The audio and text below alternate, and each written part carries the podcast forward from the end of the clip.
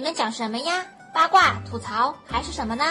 八卦、吐槽、广告、鸡汤、励志、穿越、娱乐、星座、血型，这些我们统统都没有。那你们有什么呀？我们陪太子读书，谁是太子呢？你们呀？哇！世事纷繁复杂，人情轻重难查，与其无所适从，不如读书论道。打开罗生门，我们陪你读书论道。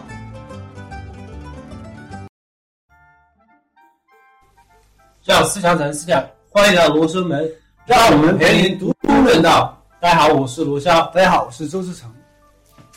今天是我们讲《品牌洗脑》这本书的第五期节目。其实我们本来预计还可以讲更多的内容，可能两期左右，但我们讲这个进度不能拖得太长了，所以我们这一期就把这本书的剩余的几章内容，一共四章的内容，然后做一个结尾。好。那我们今天呃，就是跟大家分享这这期节目呢，主要是从以下几个呃方面去讲。第一个就是这个讲的是营销者的皇家光芒，这个意思是什么意思啊？就是你你比如说啊，我们现在嗯，如果说有一个东西，对吧？一个食品，然后你看到上面写的是皇家专用，有英国皇室专专用，嗯，你什么感觉？就像我们其实听那个呃老罗的演讲的时候，他就说他的那个。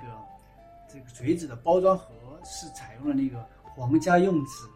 啊，这有没有印象？这个我觉得要是给人感觉就是很高大上的，对。然后天然人就会觉得这个产品可能就质量非常好，质量会非非常好。对，它只是一个一个，我刚才举的是一个具体的例子，其实更多的是，当营销者想要我们普通消费者去接受他的品牌、接受他的产品的时候，他会用一些权威的声音，嗯，或者明星也好，专家学者也好。或者说刚才我们讲的什么皇家呀，或者是等等一些嗯具有权威性的东西来给它做一个标签，这样影响到我们。那就说明的话，可能是他认为消费者们是相信这样一种权威。对，事实上人们也普遍会对这方面嗯更信任一些，是吧？嗯，对，因为实际上呃，我们作为一个消费者来说的话，我们面对种种种种这样的一些商品，实际上我们并不是很理性的。同时，我们做选择的时候，由于过多的选择之后，我们反而会觉得，那我们自己做一个选择是很难的。如果在这时候有一个所谓的权威的人，他们帮我们说出了这个选择，或者他们，比如比如我们要买买一个什么东西，比如买买一款手机，啊，刚好某某明星也在用，OK，我们就觉得，哎，我们也不用挑了，我们直接直接用明星的这款手机吧，是吧？对，就是这样一种方式，让我们。一方面选择变得更简单，另一方面也是营销者的一个策略。我可能有消费者觉得我不信这些，这个我大概就很理性的，我完全不受别人影响。但是在这本《品牌洗脑》这本书里面，呃，这个作者说到，其实我们生活当中很多地方都受到这些权威的影响，比如在小孩子起名字这个方面，就很多都受到了权威的影响。比如在美国的话。自从比如奥巴马当当上了总统之后，嗯，那很多小孩子这起名也叫奥巴马，还包括一些很多明星的一些名字，什么嗯布拉格皮特啊，啊什么罗伯特德尼罗啊等等啊，包括什么伊丽莎白泰的呀等等这些明星的，他们名字都是无形的就影响到了普通的民众对小孩子起名字这这一方面。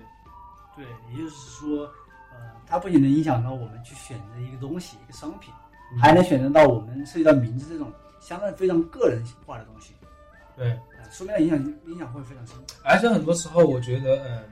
呃，普通消费者在使用这个明星也在使用产品之后，会产生一种移情效应，就觉得仿佛我用这个东西就和明星是一样的，就有这种，呃，比较高贵的一种感觉，你知道吧？这非常微妙。对，嗯，在这个，呃，我记得在。在一个这本书里面啊，嗯，提到了这个有一种广告公司的策略，他做的非常好，我觉得，他就是啊，请这些明星代言的时候，他不是光给他付代言费，他是将这个公司的股份或者是期权等等，然后给一部分给明星，这样一来的话，明星的话，相当于他就不是做一个一次性的买卖，嗯，这个。把明星的这个利益和公司的利益整体的捆绑在了一起，所以很多时候，我明星即使我不是在录广告的时候，我在其他一些场合，我生活当中，秀出来，对，也会有意无意的，然后去这个呃展示这个品牌，然后呃做一些和这个品牌可以促进这个品牌发展的一些事情。我觉得还有一点非常重要的是什么呢？就是，呃，他给公众传递一个非常明确的信息，就是说，比如说我们现在说有些在这个药品啊、嗯食品啊，或者说一些呃等等系列的这些产品的时候，他并不使用这些产品嘛，对吧？然后然后当这些产品出现问题的时候，他们其实呃虽然说道义会会受到谴责，但实际上对他们来讲，呃这个事情已经发生了。就是对普通消费者已经造成影响了，嗯但是其实我觉得对明星本身是没有影响的。但是如果说就像你刚才讲的，如果说我是持有这个公司股份的，然后我要代言的话，给这个公众就传递一个非常明确的信息，说这个产品肯定是好的，不然我不会入股。哎，同时还有一点的话，这个呃，作为明星来讲，他也会想，呃，我跟你代言这个广告，如果要我入股的话，那我肯定要选择一下，是吧？你这个东西质量到底好不好？不然的话会影响到我的。对形象。所以这样的一个呃，经过这几方的这样一种呃，应该说是一种这个权衡权衡吧。然后其实我觉得是可以促进这个这个产品本身的这个发展，也可以促进这个广告这个市场的规则，它可以有一个比较良好的一个规则在运行，不会说是在中国这样，比如代言一些药品广告，最后结果是假药，这是扰乱整个市场的运行的规则，是这样的，我觉得这方面商家还是呃相当相当机敏。对，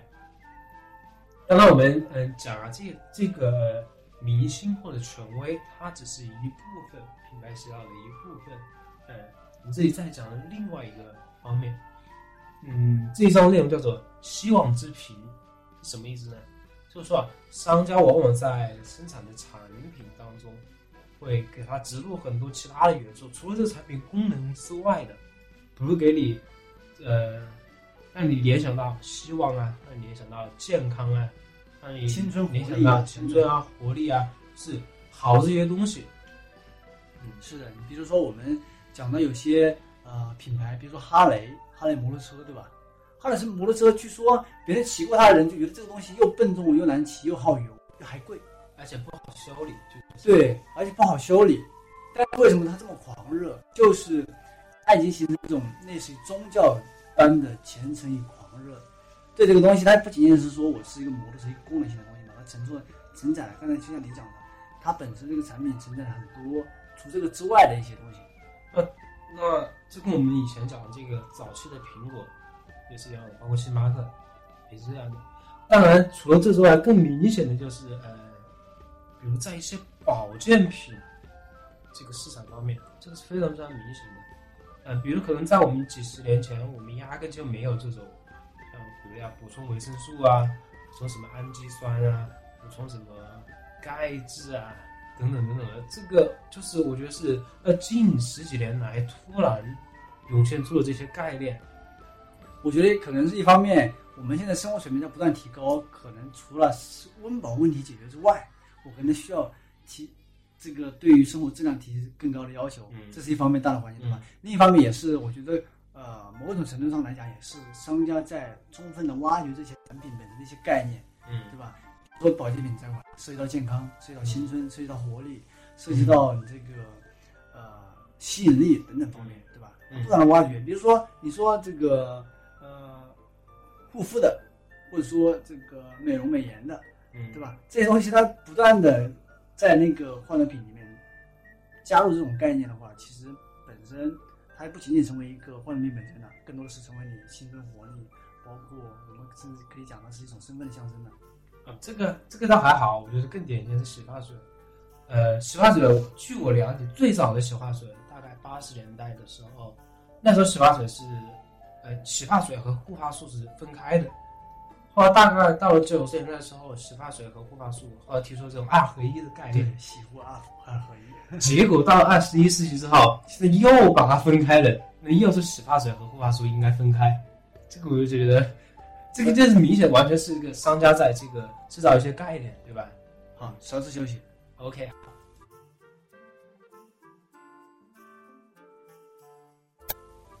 让思想呈现，欢迎到罗生门。嗯，刚才我们讲这个，嗯，希望之瓶，实际上说的是这个产品啊，通过它的品牌的塑造，让人们联想到所谓的希望、健康，嗯，美好的生活等等等等这种产品之外的这些概念。对你比如说，我们说现在说这个车厘子，车厘子是什么东西啊？就是一大樱桃嘛，樱桃大一点嘛。但是因为它是从美国运运过来的，嗯，然后国外过来的，那概念你你能一样吗？比如说我我告诉你，我我今天吃了樱桃，你说樱桃哦，那就吃了樱桃呗。好你说我我跟你讲，我今天吃了车厘子，美国进口的哟。嗯那你想到哇，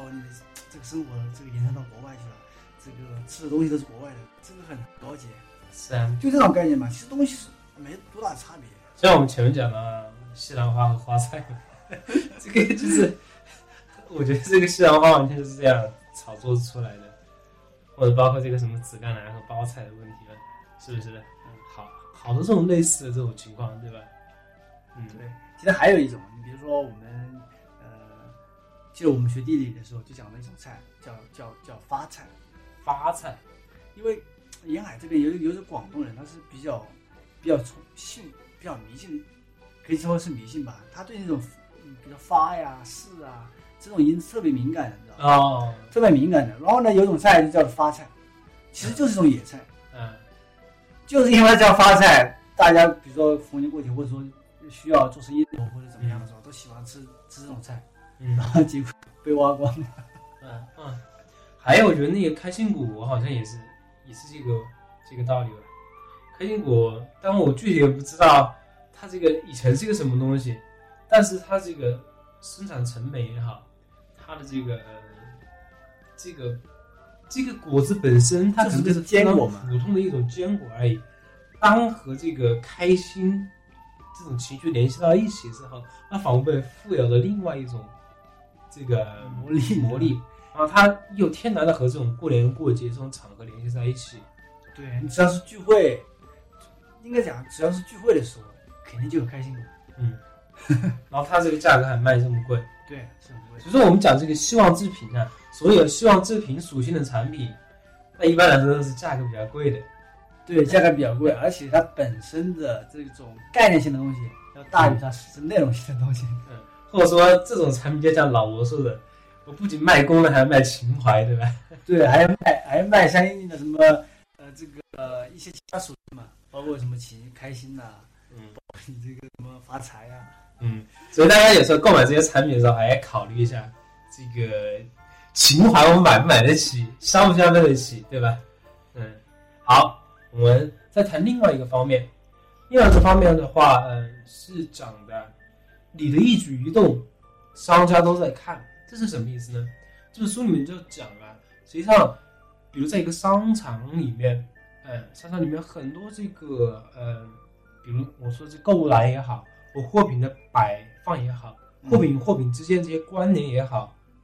包括我整个店面的设计也好，实际上都是通过商家精心的计算之后，然后布置这样一个场景，在这个场景里面是更加容易让你购物，让你消费更多的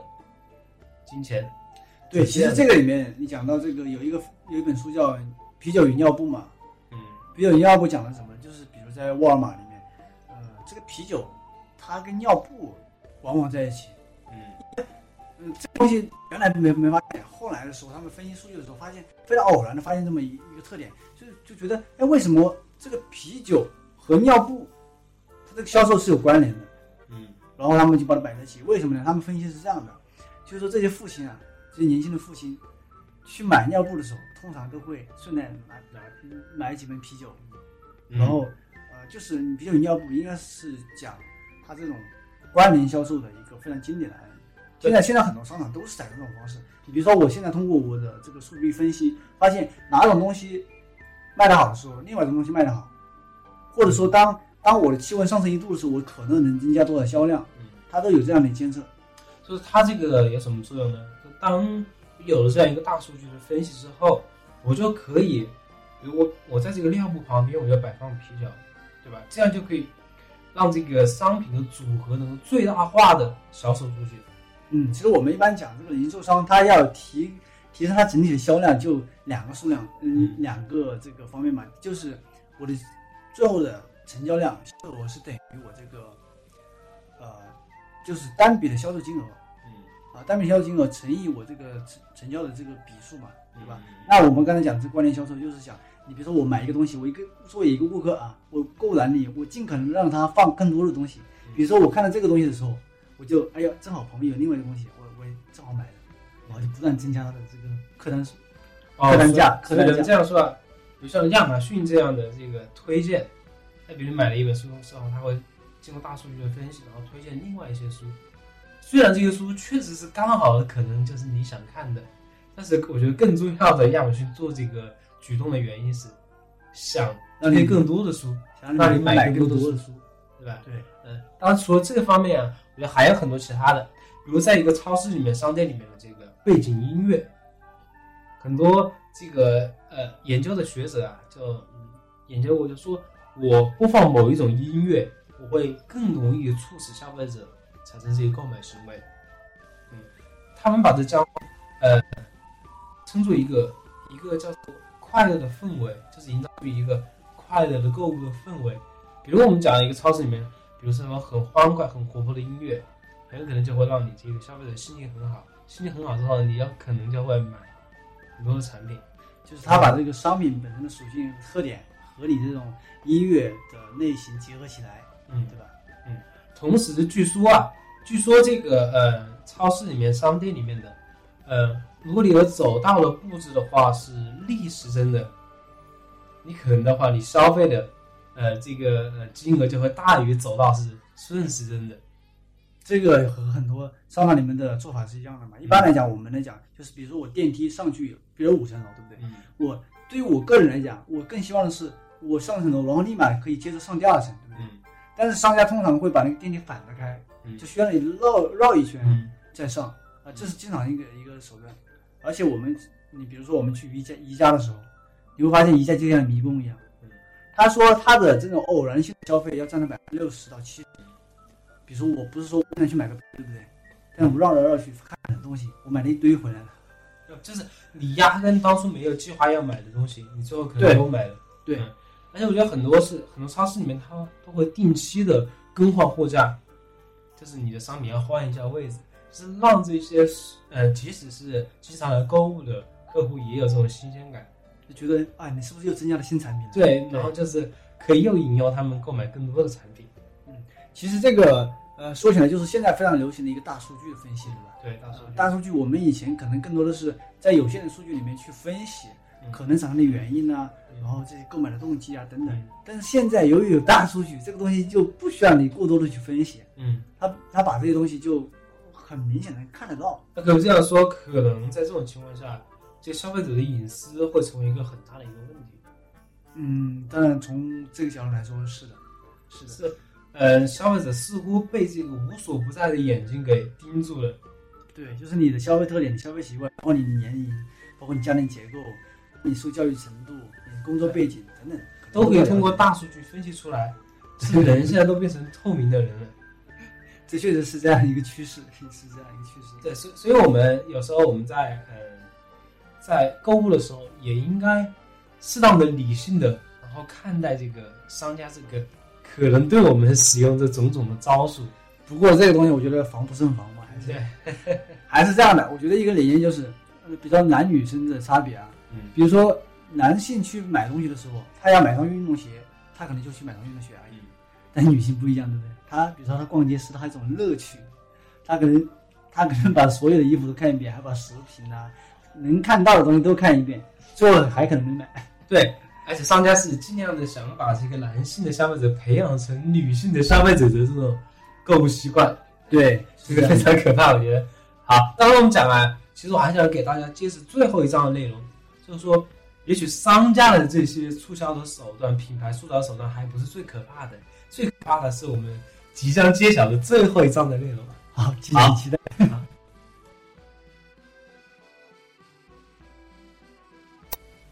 让思想展示下，欢迎回到罗生门。好，让我们来揭晓最后一章的内容。好，最后一章内容实际上是这样的，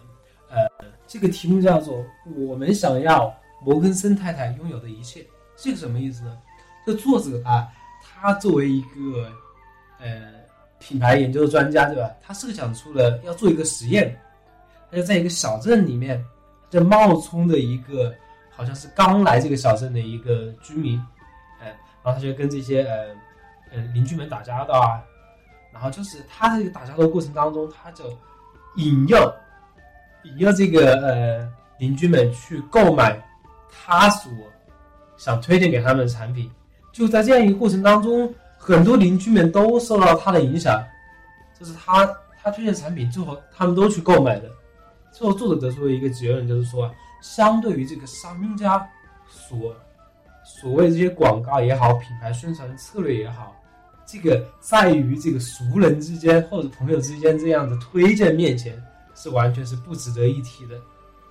对你讲这个让我想到一什么东西呢？讲到我想到小米，他在讲到他的品牌推广的时候，他们一个衡量标准就是说，这个产品做出来，对吧？我不是在，假如说我要把它这个推荐给你，要达到什么样的程度？就是说，当你向你的朋友推荐的时候，你会觉得很自然，你不会用一些很炫酷的什么呃，这个用一些我们现在讲的，就是那种很炫的那个词语嘛，什么极速啊啊，这个怎么怎么样啊？它更多就是说这个东西很好用啊，然后达到这种效果之后，它的品牌传播力就非常好。我知道，就是小米，可以看它在初期的时候，它实际上没做什么广告，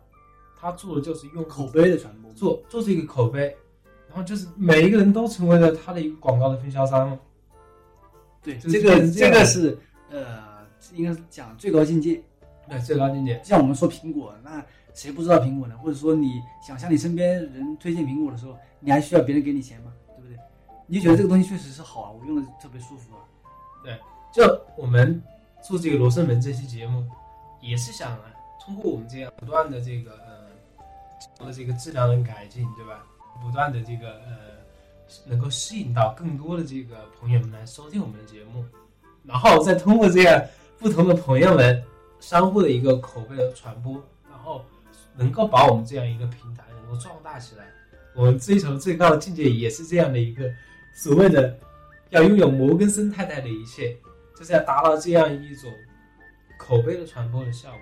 当然，口碑传播有一个非常重要的一点，除了我们讲它本身是一种营销的策略或者技巧之外，那你这个和和内容也是内容或者产品也是最为核心的东西，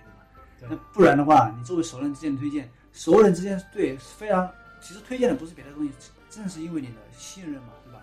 对，啊，如果说这个东西我对他没有信心，那我那我本身对别人推荐，尤其对熟熟人推荐，我是好像对熟人下不出去手。对，所以我们讲了五期的品牌洗脑这一个过程，呃，我们似乎更多在讲商家是怎么利用人的这个心理，呃，来来扩大他这个商品的销售。但我们从另外一个角度来讲，商家所利用这个手段，实际上都在迎合我们，都是人性的需要啊，人性的需要，或者说是呃符合消费者利益需求的。对，就是他想你所想的。嗯，其实我觉得这个其实真的无可厚非。对，无可厚非。但是我觉得更重要的一点啊，在我们这样一个互联网的社会，嗯，可能我们说的这些，呃，推广、营销、品牌，可能都只能放在第二位，第一位的永远都是产品和服务。你如果做不好产品和服务，你再好的推广，你再好的概念，都是无济于事的。对，所以那句话说“酒香不怕巷子深”，我觉得这句话虽然说在这个广告媒体大行其道的时代有有它的局限性，但是我觉得它强调酒香这个东西永远是没有错的。对，所以我们罗生门这个目标也是希望这样，通过我们打造我们的最好的内容，然后能够让大家看到我们这个背后的这些我们想传递的理念也好，我们背后这个付出也好，对吧？好，谢谢大家收听我们本期的罗生门品牌洗脑，谢谢大家。谢谢大家收听。